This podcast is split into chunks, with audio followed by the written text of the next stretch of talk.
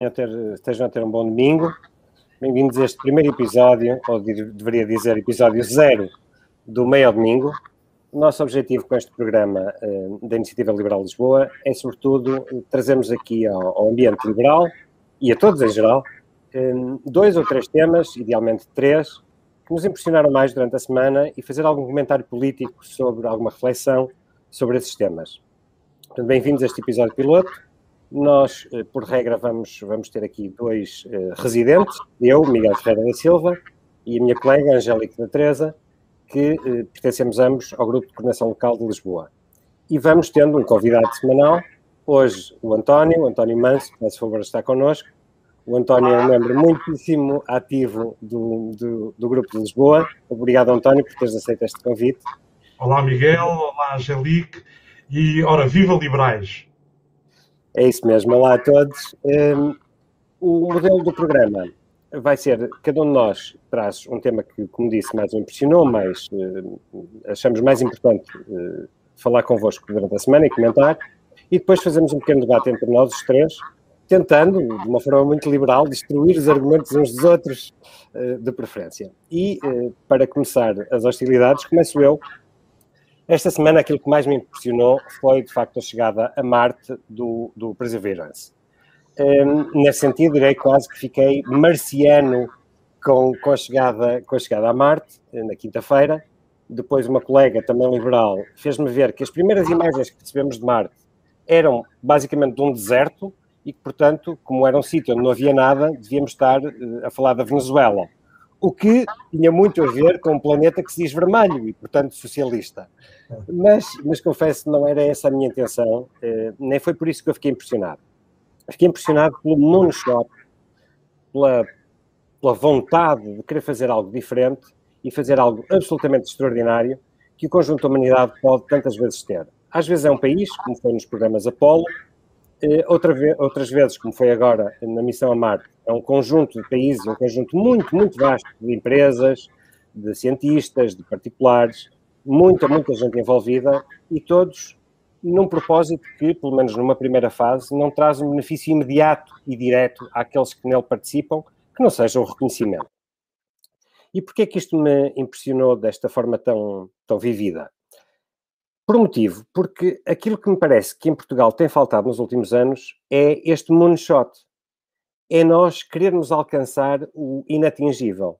Às vezes não é pelo objetivo em si, que posso, pode, como, como acabei de dizer, ser até inatingível, mas o percurso que nos leva a, a prosseguir esses tais moonshots traz-nos tanta, tanta coisa, tanto desenvolvimento, tanto conhecimento, tanta iniciativa privada, tantas utilizações diversas de uma tecnologia, que eu confesso, fiquei com um bocadinho de inveja do programa, do programa de Marte, mas eh, pensei, bom, embora saiba que há portugueses, e aliás uma portuguesa em particular, envolvidos eh, neste, neste objetivo da missão a Marte, a mim pareceu muito mais relevante pensar o que é que para Portugal deveria ser o equivalente a ir a Marte.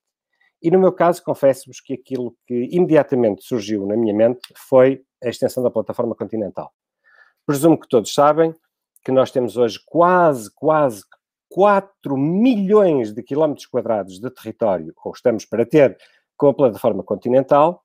Eh, para terem uma ideia, é mais ou menos a mesma área do que toda a Índia.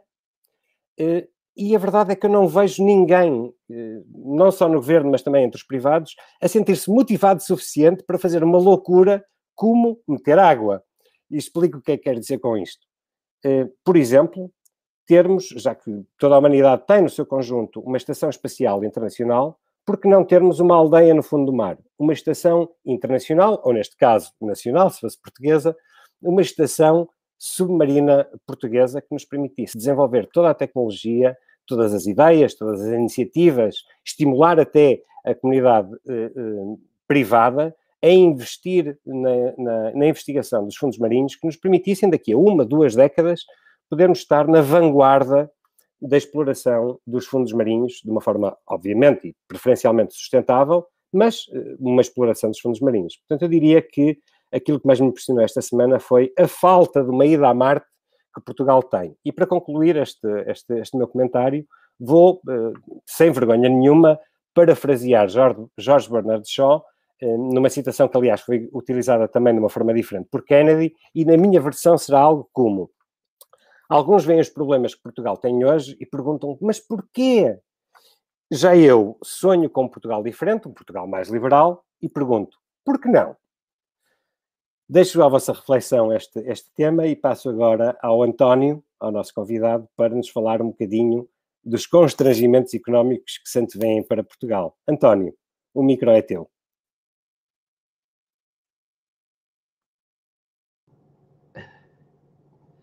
Ora bom, eh, depois de duas décadas de tristeza neste país, se agora fosse falar de bola, eu estaria bem mais otimista. Mas infelizmente, quanto ao resto, não há lugar para otimismos. O leão de que vou de imediato falar é o das finanças. Aquele que obrigaram a entrar em campo para que o Ronaldo das mesmas pudesse ir para o banco. Depois, no ano passado, a economia nacional ter contraído 7,6%, a pior recessão da democracia, no Orçamento de Estado, o Governo previa para este ano um crescimento de 5,4% do PIB. Já as previsões da Comissão Europeia e do Banco de Portugal, mais cautelosas, apontavam para os 4,1% e os 3,9%, respectivamente. Pois bem, o Sr. Ministro João Leão já veio ao Parlamento assumir. Diz ele: teremos de rever significativamente o cenário macroeconómico, ou seja, traduzindo, uma revisão em alta do déficit para 2021, ou seja, o seu aumento, a par de uma revisão em baixa do PIB para abril.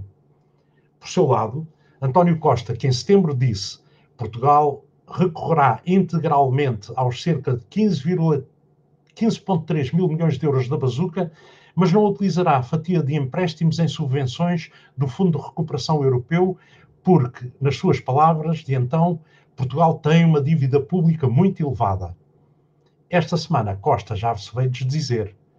Agora, afirmou que o governo pondera recorrer a 2,7 mil milhões de euros em empréstimos europeus dos fundos pós-crise. É a vitamina que nos vai ajudar a sair da Covid-19, disse ele. Bom, a verdade de hoje é uma mentira da manhã. É sempre assim que a realidade desmente a propaganda. E a realidade para nós portugueses é esta com as moratórias, eles andaram a empurrar a crise com a barriga para a frente. Só que esse período de exceção vai terminar em breve, já em março para alguns e em setembro para todos os outros. E sublinho que a banca portuguesa é aquela que, no contexto europeu, tem uh, uh, um maior peso relativo dos créditos sob moratória, ou seja, 22% do total da, da carteira de créditos.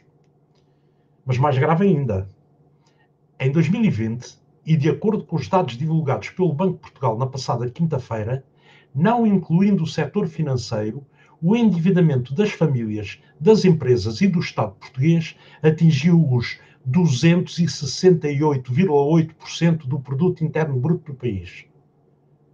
Em números absolutos, é um recorde de 745,8 mil milhões de euros. Isto trocado por miúdos toca a cada português 72.505 euros. Pá, para mim esta dívida só serviu para ir sobrevivendo. E como não a vou pagar de certeza absoluta, olha, andiamo. Agora, mais de 70 mil euros às costas de cada um dos meus netos, que até hoje, além do leitinho da mãe, só consumiram umas dezenas de fraldas, o necessário enxoval e uma alimentação saudável, a par de alguns brinquedos, são 70 mil euros. Pobres guerreados. Para poder pagar esta dívida colossal e o respectivo serviço, os juros, estimava o saudoso Medina Carreira que a economia do país precisava de estar a crescer a um ritmo superior a 3% ao ano. Ora, na última década, em média, na, perdão, nas últimas duas décadas, em média, esse crescimento não atingiu 1%. Claro que atravessámos a crise de 2008 e sofremos agora com a atual pandemia. Mas convém sublinhar que nos quatro primeiros anos de governo da Geringonça, nós beneficiámos de uma conjuntura económica extremamente favorável. E não foi por mérito da nossa governação. Entre 2015 e 2019, a taxa média de crescimento do produto andou em torno dos 2,5%, mas assentou em dois pilares. Primeiro, o boom das exportações nacionais, leia-se as receitas do turismo, resultado, em grande parte, da infelicidade de outros, a situação de guerra e instabilidade política nas margens sul e leste do Mediterrâneo. Em segundo lugar, deveu-se às excepcionalmente baixas taxas de juros nos mercados financeiros, que chegaram a atingir valores negativos, como resultado das políticas de quantitative easing, nomeadamente do Banco Central Europeu. Ora, as oportunidades abertas por esta conjuntura favorável não foram aproveitadas pela, aproveitadas pela Costa e Primos para fazer as necessárias reformas e retomar o caminho da convergência com a Europa mais desenvolvida. Ao invés de liberalizar mercados, em particular o do trabalho, flexibilizar e desburocratizar o Estado, baixar a carga fiscal, atrair investimento estrangeiro e diversificar a nossa estrutura produtiva, a opção tomada foi exatamente a inversa. Ou seja, reforçar o peso e o poder do Estado na economia e manter incólumes as estruturas do regime de capitalismo de compadrio que está a lançar para a imigração as nossas gerações mais bem preparadas de sempre e o país para a cauda da Europa. Agora, até ver, as sondagens dos aparachiques do regime continuam em alta. Mas nós, liberais que os assustamos, continuamos a crescer sustentadamente. Por isso, deixo aqui para a memória futura, que espero que seja bem próxima. Quando a pandemia acalmar, será aí que o Leão vai ficar offside e o Costa vai bater com eles na parede. E com força. A história ensina-nos que as grandes mudanças sociais e políticas não se produzem quando os povos se veem confrontados com catástrofes e situações de miséria extremada. Tais mudanças operam-se em períodos de relativo desafogo, quando a realidade da vida das pessoas não acompanha as expectativas criadas pelas nomenclaturas no poder. O que se anuncia é o completo descalabro da economia, mesmo com a benesse das tão mendigadas bazucas.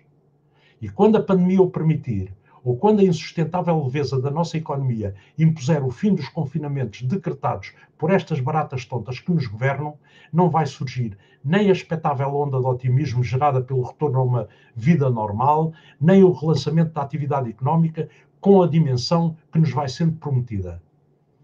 Vamos continuar a patinar e as pessoas ficarão, digamos, aborrecidas com a situação.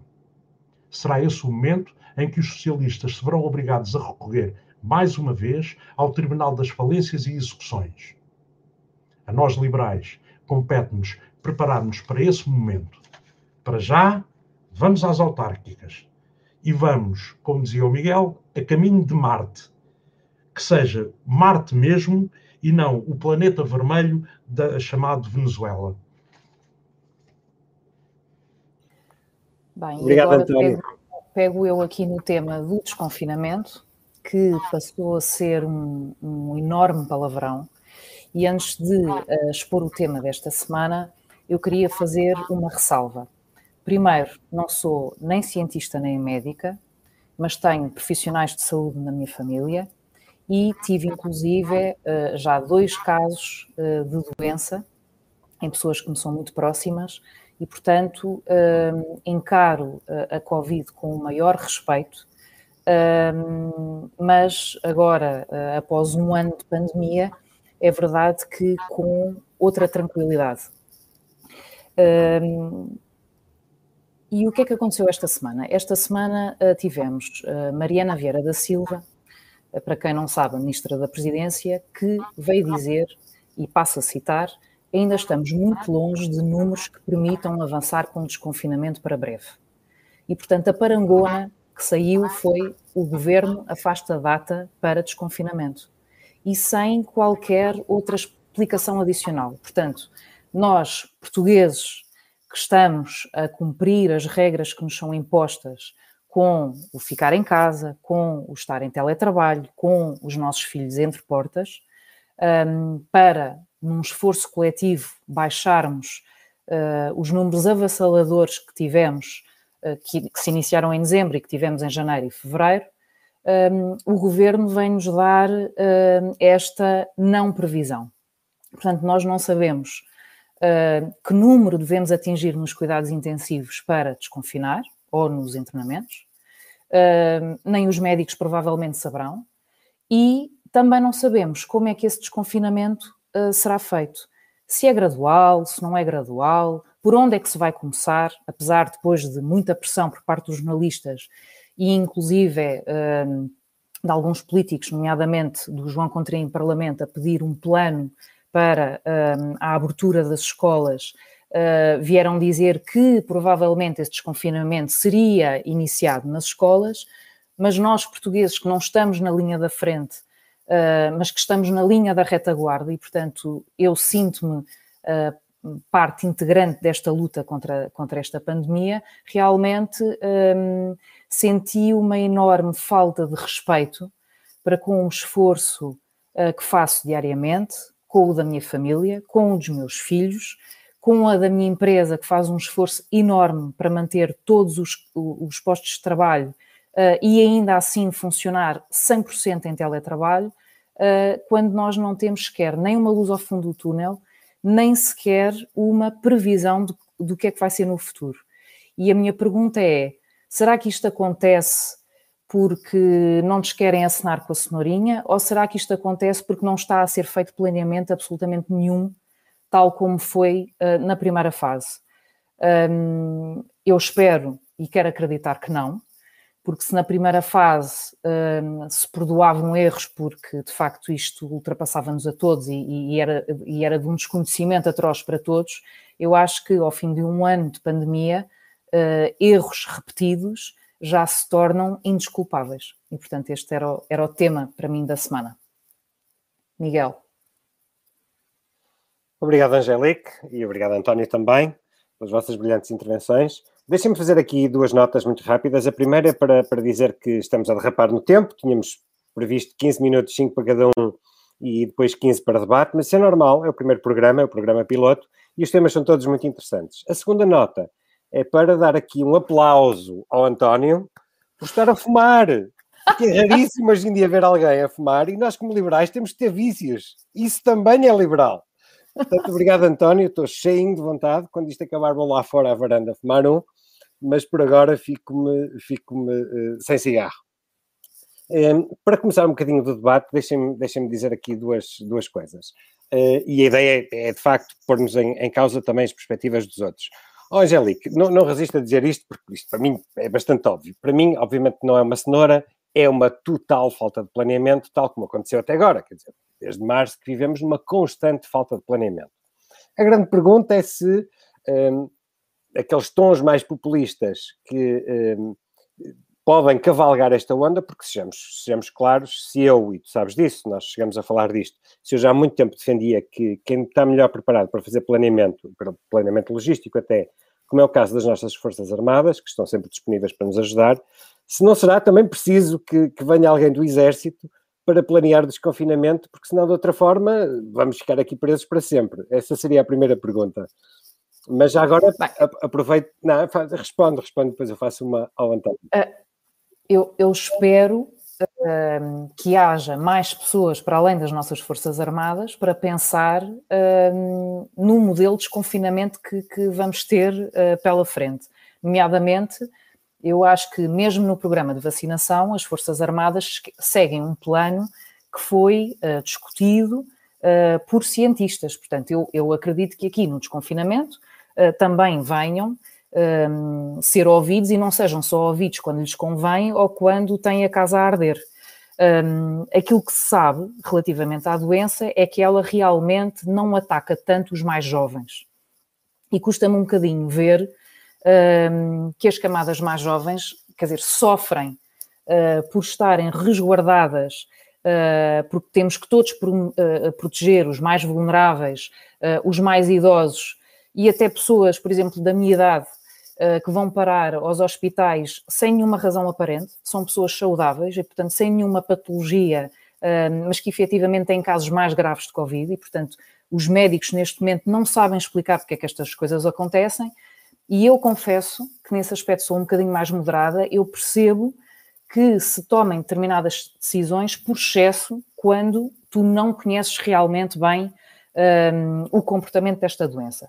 Agora, um, o que já não é o caso, não é? Depois deste tempo todo já não é esse o caso. Já sei que mas, mas, a, mas a, pelo menos. Mas a questão é essa, a questão é, quando tu tens um governo que de repente para as escolas durante 15 dias e que diz ninguém vai ter uh, aulas online, que eu achei um disparate, porque pensei, bem, se houver um novo confinamento, este é a altura ideal para se testar este modelo de aulas online. Claro, e, portanto, claro. aquilo que aconteceu, apesar de eles depois terem desmentido, era que uh, nem as escolas privadas podiam ter essas aulas online. E, portanto, é, mais uma vez, é o nivelar por baixo, por uma tremenda falta de preparação. Portanto, oh, Angelique, mas então deixa-me fazer-te uma pergunta, uma pergunta rápida. Mas então, quer dizer, eh, no limite, seria uma boa ideia traçar eh, limites, digamos assim, para aquilo que, que obrigaria a um, a um, confinamento geral e ao fecho de escolas, ou poderia ser aberto e depois deixar a cada escola essa avaliação? Achas que isso seria, seria possível? Já nem sequer estou a falar do tal planeamento ideal que, que deveria ter sido feito, eh, de larga escala, de desconfinamento, mas pelo menos permitir que em cada local faça a realidade concreta e faça esses indicadores, isso pudesse ser feito? Sabes, eu, eu penso muito uh, na, depois na polícia que está na rua e que está a validar o cumprimento das regras, e portanto, isso para eles seria um puzzle inimaginável de gerir, não é? Bem. Porque depois tu eventualmente terias uma zona com determinado comportamento e a outra com outra, e portanto, eu assumo que isso seja de facto muito difícil.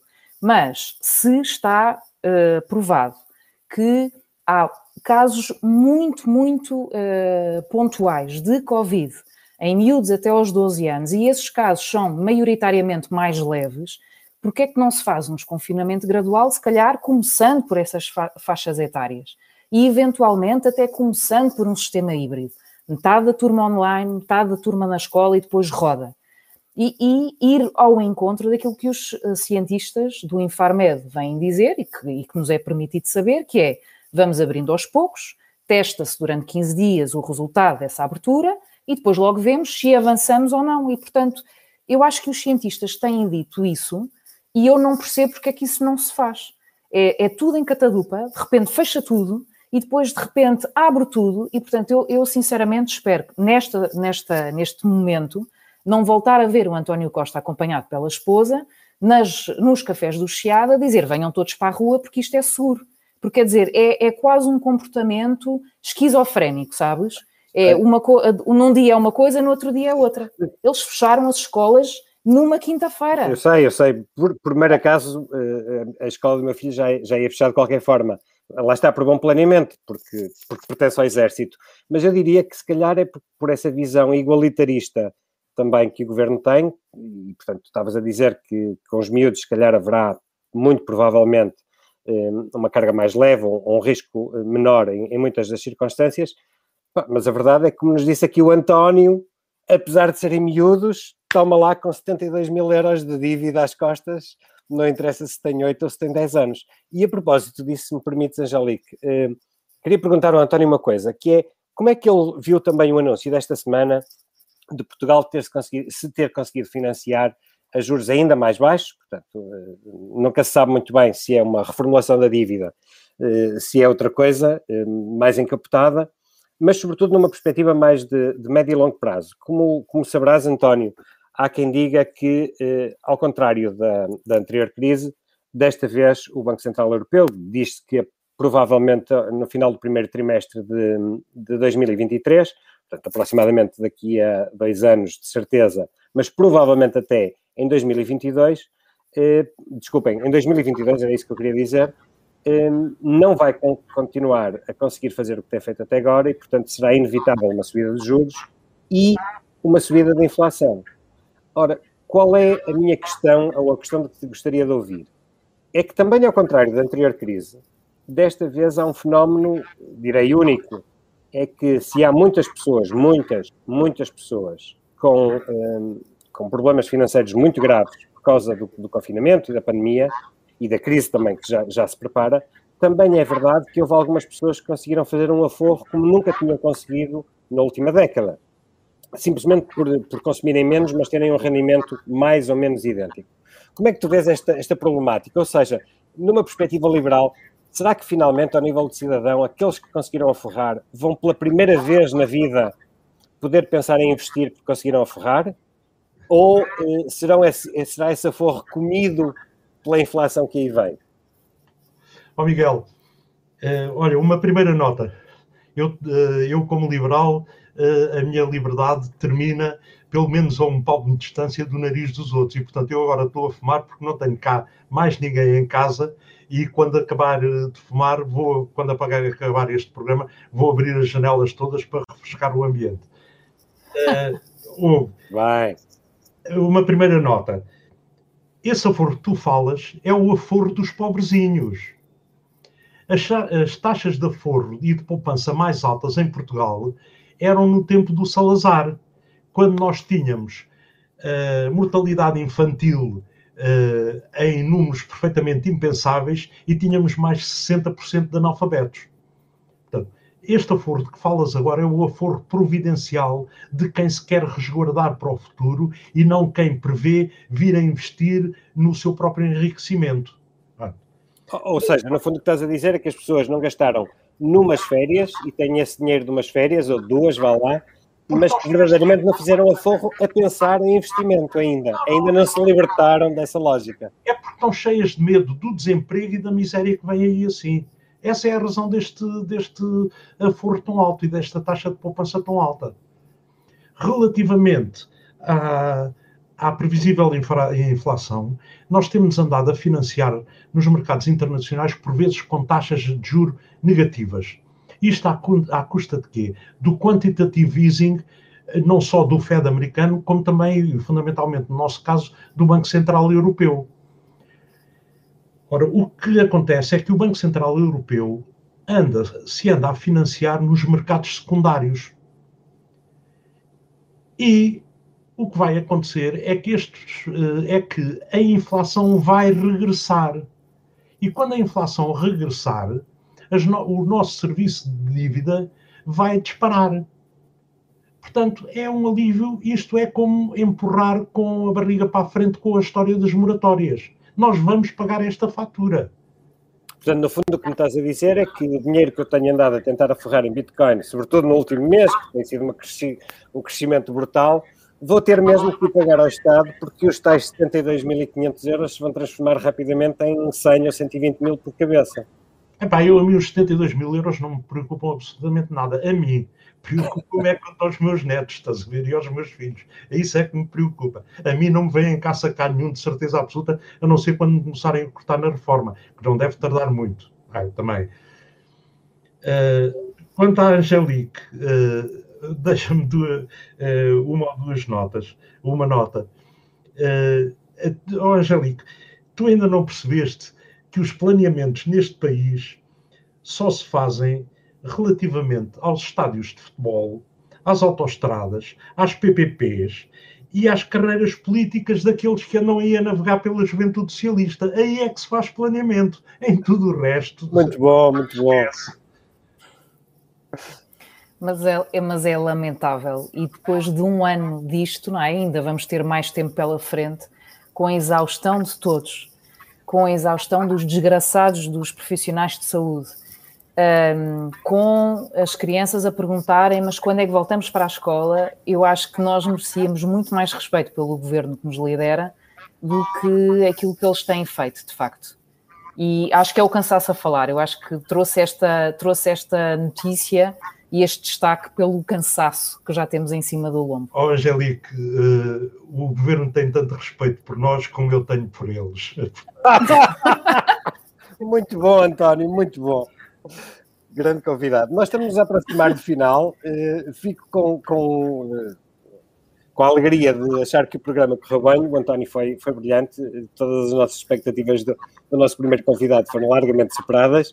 Mas fico contente também por outro motivo é que ainda ninguém me disse como que água ao falar da, da, plataforma continental portuguesa como o Marte que nós temos para explorar. Portanto, não sei se querem fechar com algum comentário sobre isso ou se me deixam mesmo ter água à vontade. Força. Não, não, se me deixam, isto é, se, se, é, esse, se é esse caminho, se será mesmo pela, pela, pela plataforma continental. Nenhum de vocês comentou o assunto, presumo que concordam então, que veem como uma daquelas uh, um daqueles drives que podia fazer com que a sociedade portuguesa se unisse em, em volta de um desígnio que fosse historicamente motivador para todos nós. Porque técnicos nós temos e até empresas privadas. Oh. Eu acho que sim, eu acho que, o, o, aliás, o mar já foi um, tomado e estudado por outros governos, mas eu acho que está um bocadinho envolto em ideologias políticas. Normalmente até uh, são uh, partidos mais do flanco da direita que olham para o mar como uma possível indústria a apostar. Já quando vejo governos de esquerda no poder, o mar é visto como um bicho-papão muito ligado aos descobrimentos e, e, e e há tal direita que eles não querem que, que, que, apareça e, portanto, fica um bocadinho na gaveta, o que é lamentável, porque realmente é uma vantagem competitiva de Portugal face a qualquer outro país europeu. É curioso tu dizeres isso, estavas a dizer isso, eu estava-me a lembrar de uma situação muito comezinha, mas tem a ver, bom, com o mar e com o rio, que é a relação da nossa cidade com o rio, não é? Que é interrompida por, eh, por questões que, que, o governo nos traz sobre o Porto e sobre, enfim, aquilo que já ouvimos várias vezes sobre, sobre sindicatos uh, ligados à, à, indústria e muito pouco uh, da relação da cidade com, com o rio e com o mar. Mas o António ia dizer qualquer coisa e com isto, presumo, fechamos. António. Oh, Miguel, eu ia dizer que exatamente o mar é um dos nossos grandes ativos que tem vindo a ser desprezado desde infelizmente, desde, desde o 25 de Abril. Uh, eu recordo, por exemplo, uh, que apenas um facto, por exemplo, a partir da privatização dos estaleiros navais de Viana do Castelo, aquilo disparou depois dos governos anteriores terem acabado com a nossa marinha mercante, com a nossa marinha de pesca. nós temos eh, nós somos os maiores consumidores da Europa de peixe e ainda bem, mas temos que importar grande parte do peixe. Os salários dos pescadores e o rendimento dos pescadores continuam a um nível miserável. E não só dos pescadores, os, os, toda a gente. Eu recordo que o nosso país, na Europa, é talvez o país em que o salário mínimo está mais próximo do salário médio. E é Sim. é por isso que, eh, enfim, eu dos meus três filhos, dois já foram tratados a vida para fora do país, infelizmente. Muito bem, eh, obrigado a todos. Eu não vou, não vou esticar isto, senão as pessoas ficam com o mau hábito isto não ser meia, mas como já ouvi num comentário, três quartos ao domingo. Uh, mas com isto acho que temos nós, nós todos que, que, tentar aforrar, não para pagar necessariamente os 72.500 euros de uma vez, mas também para investir algum na nossa ida a Marte, mas isso só se, se, nos puderem, eh, se nos deixarem desconfinar e fazer mais pela, pela nossa própria vida.